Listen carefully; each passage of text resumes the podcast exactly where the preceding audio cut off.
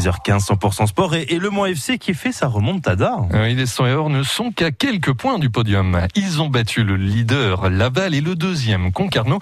Alors il veut enchaîner ce soir avec la réception de Boulogne-sur-Mer au MM Arena. Sur le papier, l'affiche est abordable. Les nordistes sont derniers du classement, Julien Jean. Oui, et les Boulonnais ne semblent pas prêts de s'en sortir puisqu'ils n'ont plus gagné depuis 17 matchs. Leur dernière victoire remonte au 10 septembre, une éternité.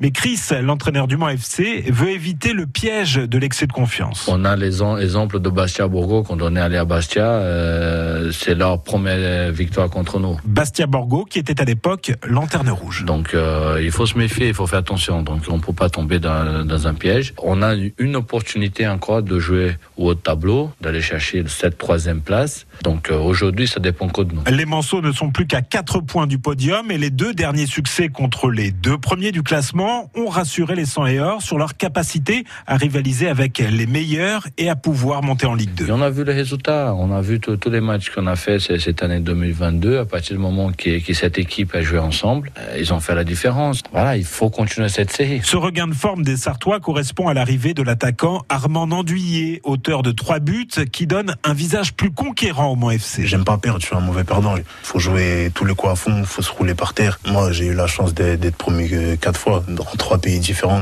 mais j'aimerais bien être euh, promu en France. Il reste dix matchs au Mans FC pour y parvenir. Le reportage de Julien Jean et le Mans FC Boulogne. Le coup d'envoi, ce sera 19h au MM Arena.